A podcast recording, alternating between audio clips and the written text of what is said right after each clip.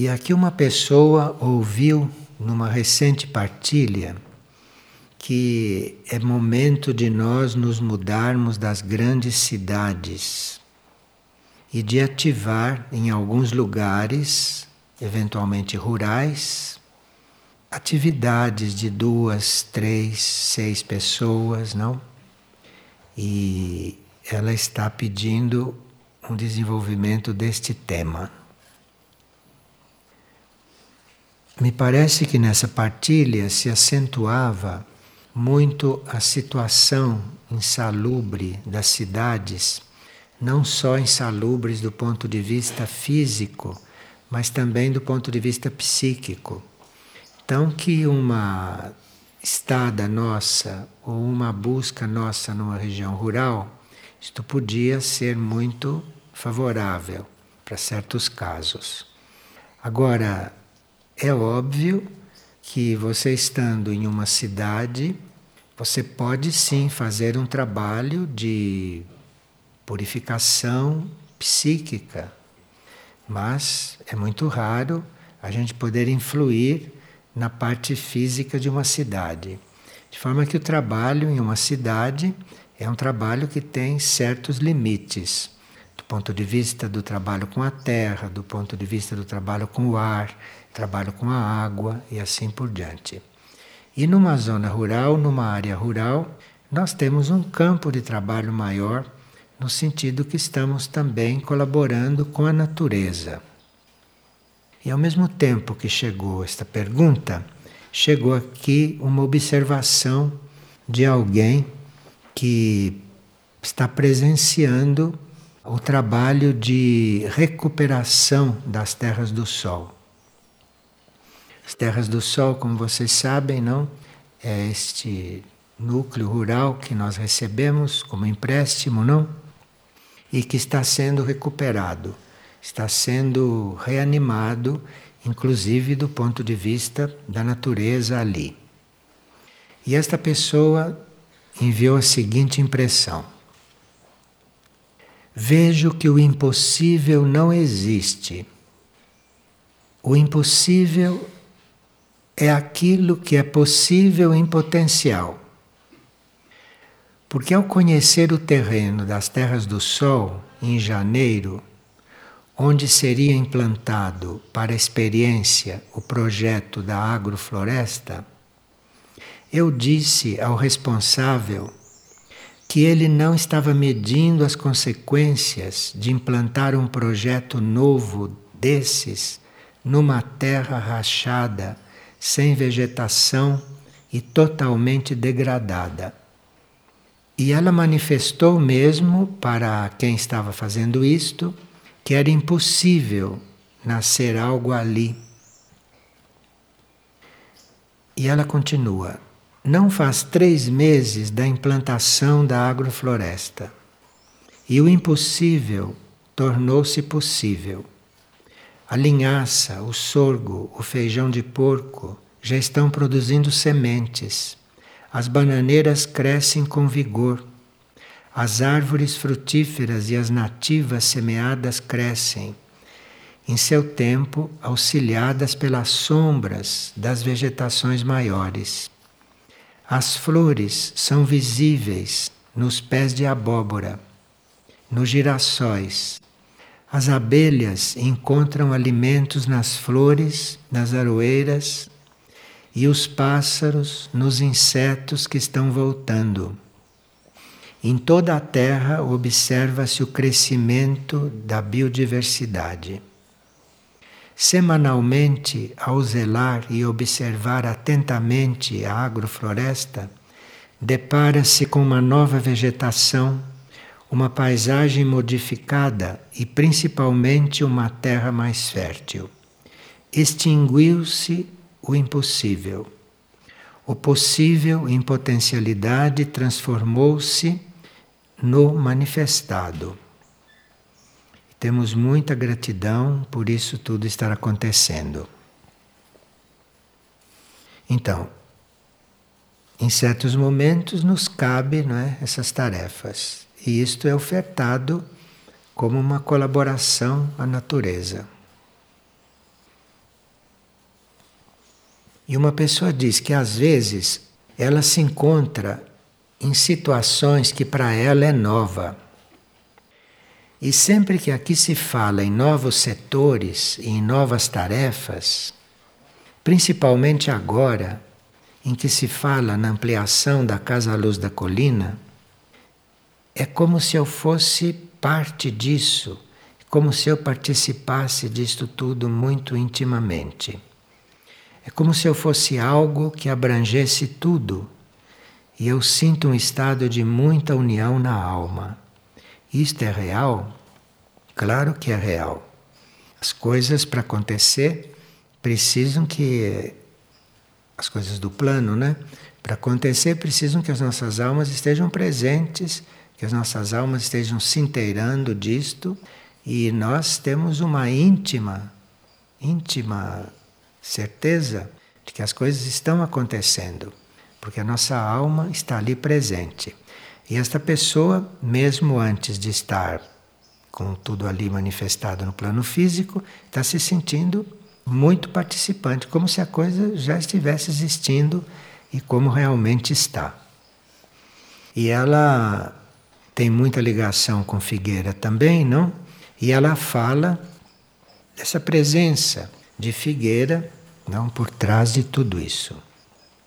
Isso então vem nos vem a oportunidade de nós estudarmos hoje uma espécie de circuito, um circuito de formação que nós fazemos aqui com base em várias áreas de Figueira.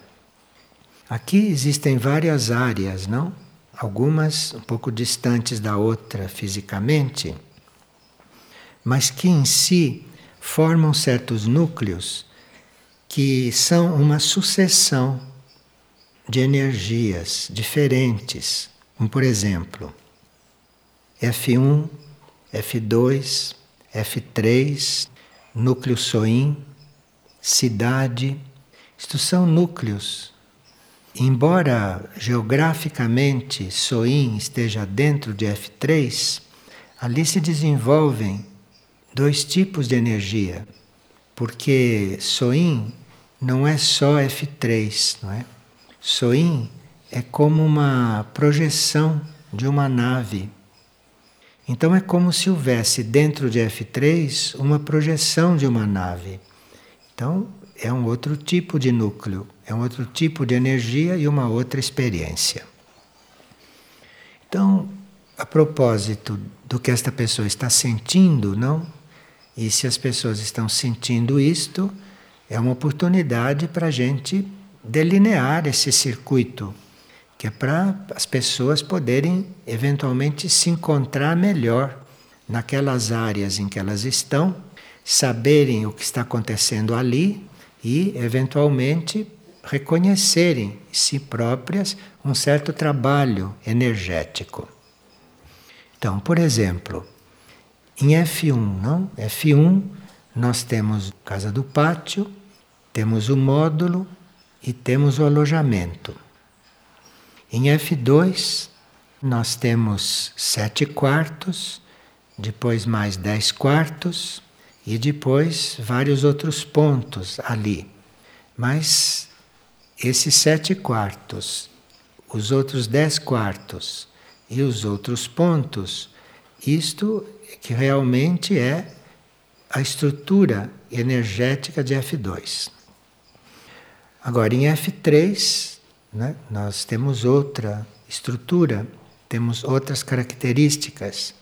Em SOIM, temos uma estrutura interna muito evidente para alguns, não? E na cidade, nós temos como que um uma conclusão de todo este processo. Então vamos ver isto lugar por lugar. O pátio, não em F1, a casa do pátio. Aquela casa, própria forma dela, não uma casa quadrada com um pátio ali no meio, aquilo é o início. Se nós precisássemos um dia ajudar uma pessoa a começar o seu processo de alinhamento, até que ela ficasse pronta para o serviço incondicional, esta pessoa passaria pelo pátio, depois ela iria para o módulo, depois ela iria para o alojamento, depois ela iria para F2, depois ela iria para F3, depois ela iria para o núcleo SOIM e finalmente ela iria para a cidade. Então vamos ver o que significa esse circuito. Nenhum de nós fez esse circuito organizadamente ainda, porque talvez não tenha chegado o momento. Mas esse circuito existe e isto é um trabalho específico que se pode fazer aqui em Figueira. Então, o pátio representa o alinhamento dos corpos com a alma, sendo que os corpos são representados pela casa quadrada e a alma é representada pelo pátio interno. Então, se uma pessoa ali na casa do pátio está conscientemente fazendo o alinhamento com a alma, se ela tem isto como prioridade e ela está ali com essa prioridade, ela vai ser muito ajudada, não só pela sua própria alma, obviamente, mas ela vai ser ajudada pela estrutura da área. Porque toda a estrutura da área, toda a arquitetura, todo o paisagismo ali tem a ver com esse alinhamento dos corpos e com esse alinhamento dos corpos com a alma.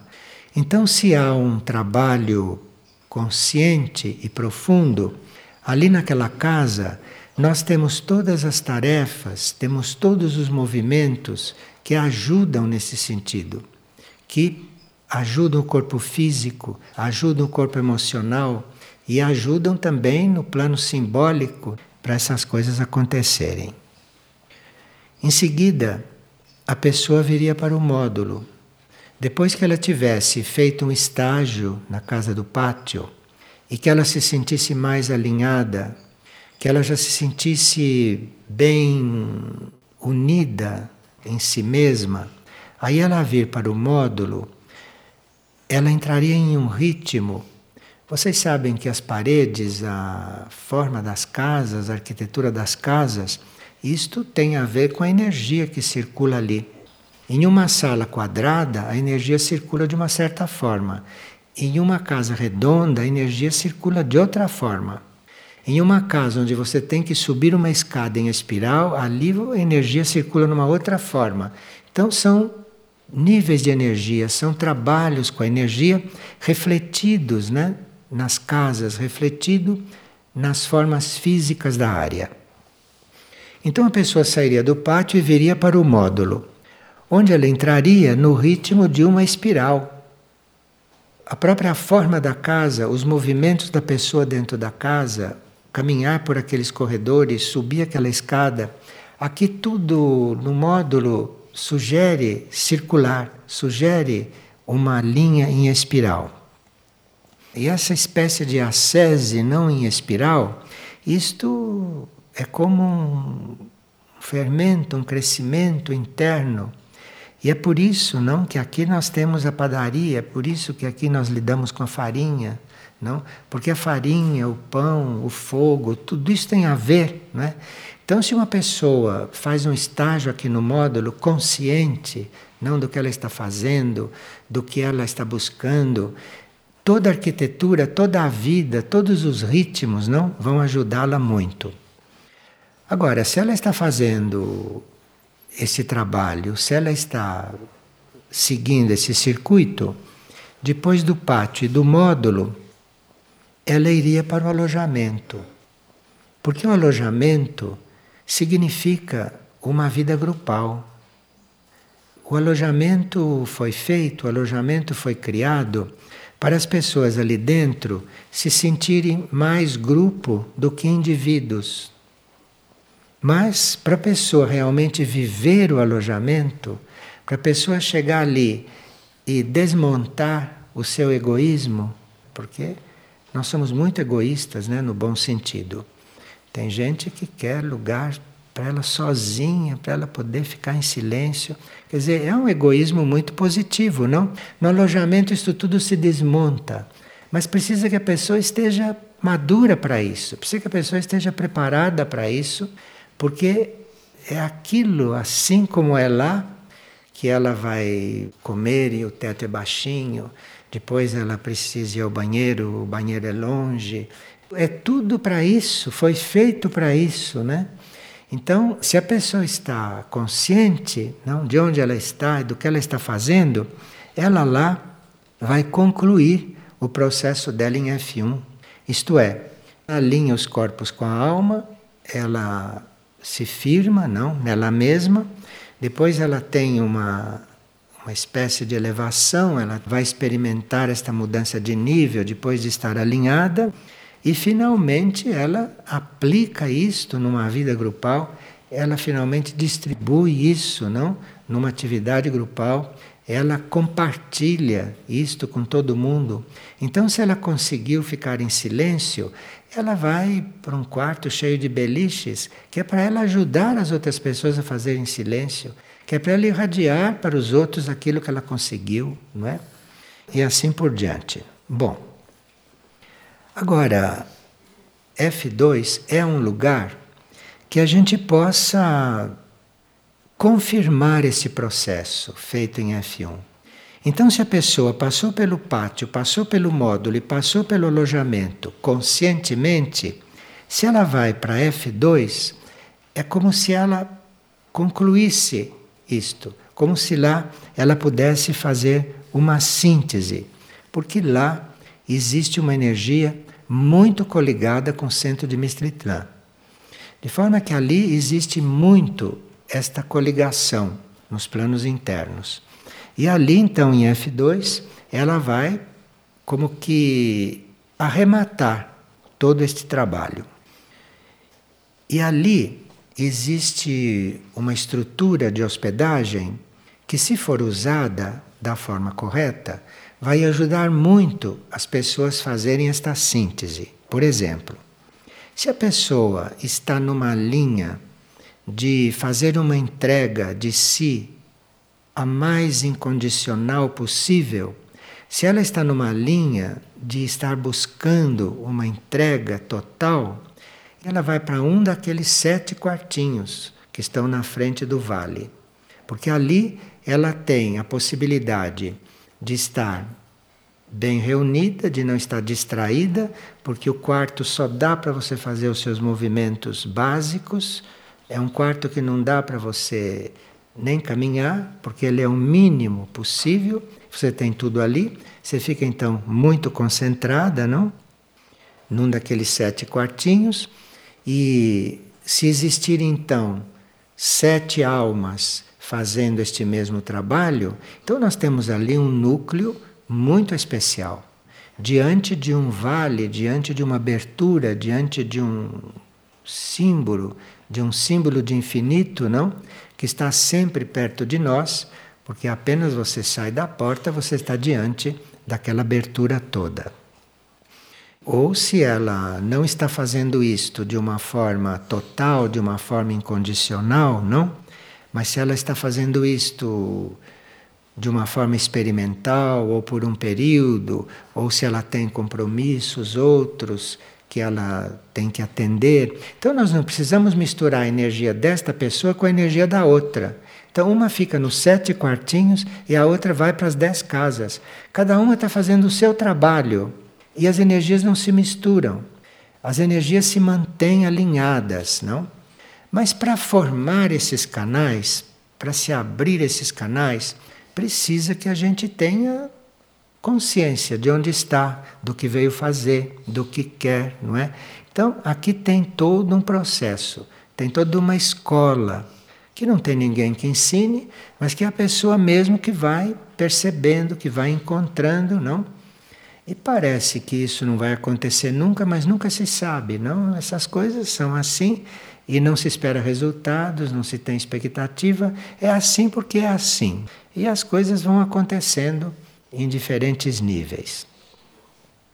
Então, se a pessoa passou por F1, passou por F2, fez esta conexão, se ela fez uma reunião desse processo todo, aí ela vai para F3.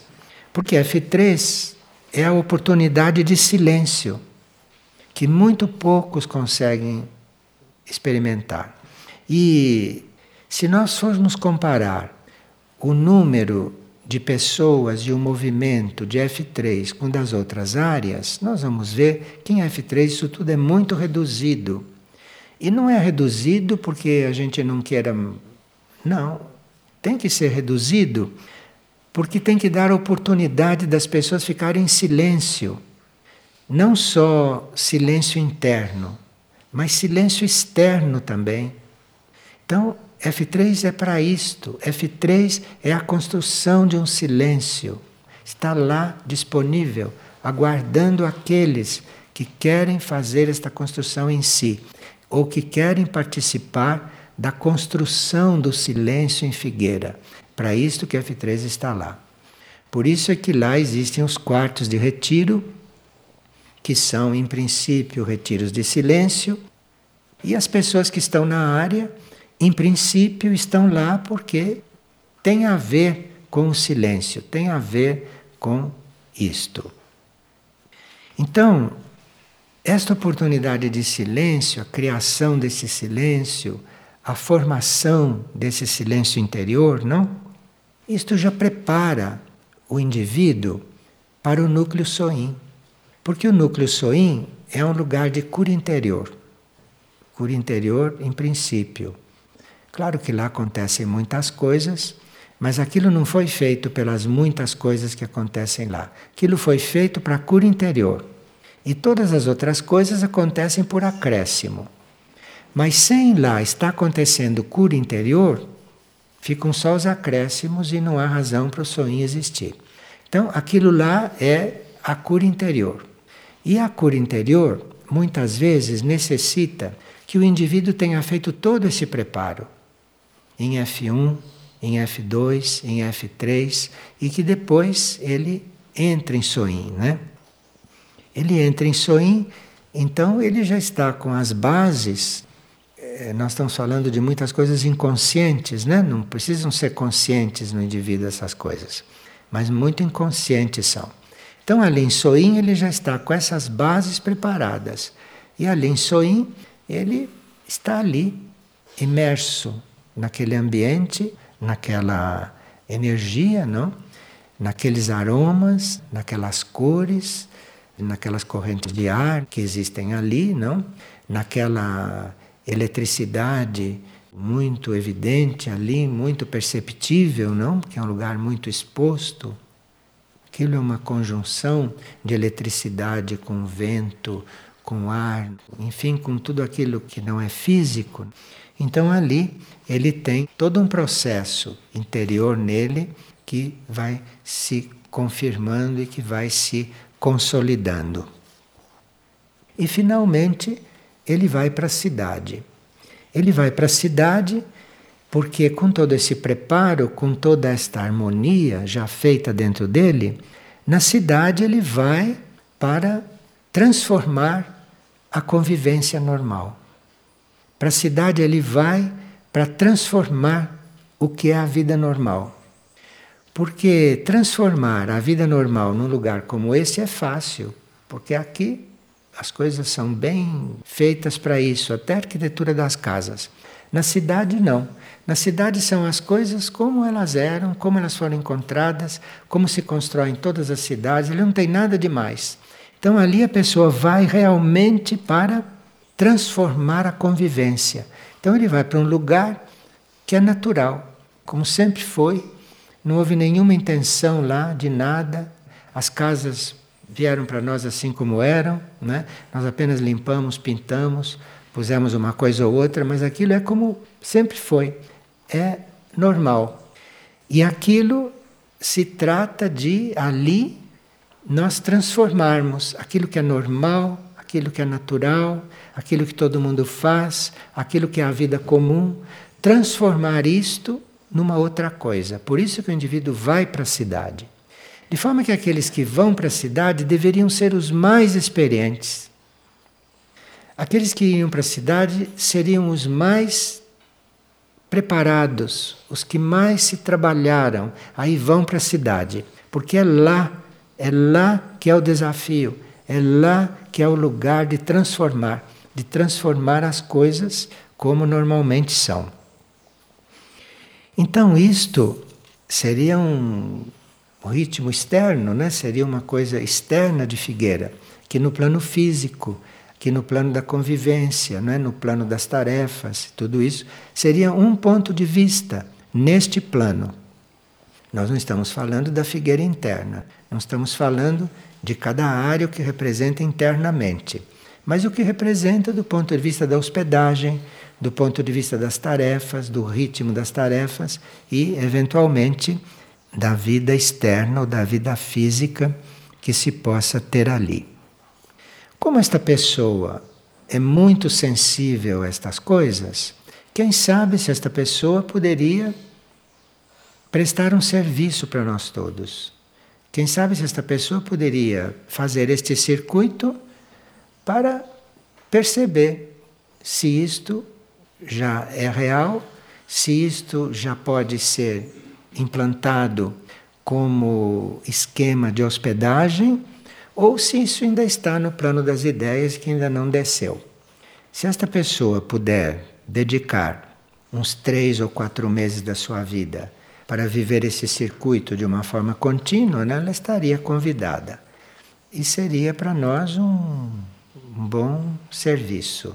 Que aí nós iríamos ver se isto seria viável para o maior número de pessoas ou se isto pode estar incluído no circuito de hospedagem.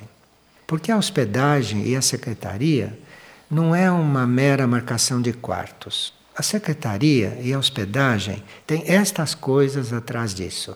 De forma que precisa que haja a vivência, que haja a experiência, que haja a colaboração, a doação de cada um, não?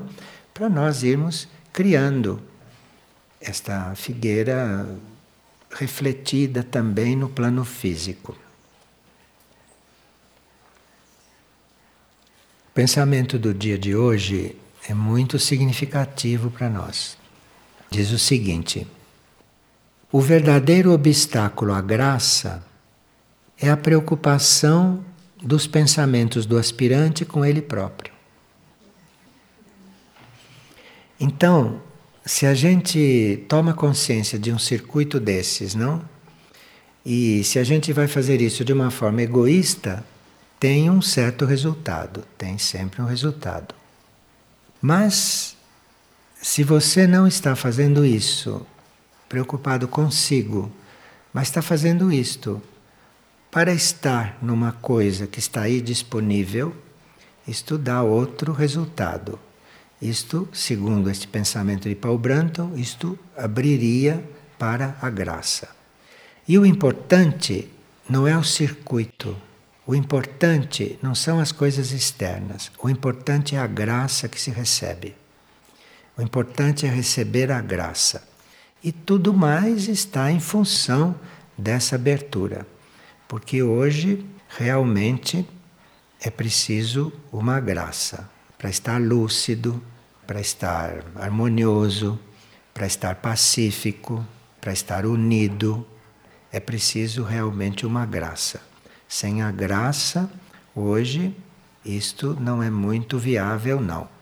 Pelas próprias forças que circulam, pela própria conjuntura do planeta, não?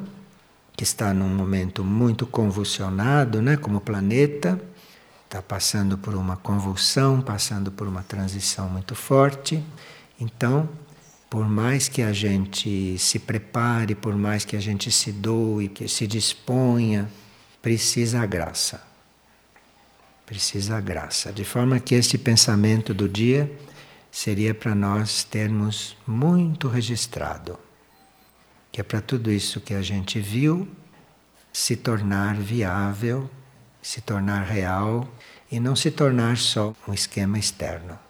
Mas a graça é sempre necessária e hoje cada vez mais imprescindível. Vocês sabem que a graça vem de graça, né?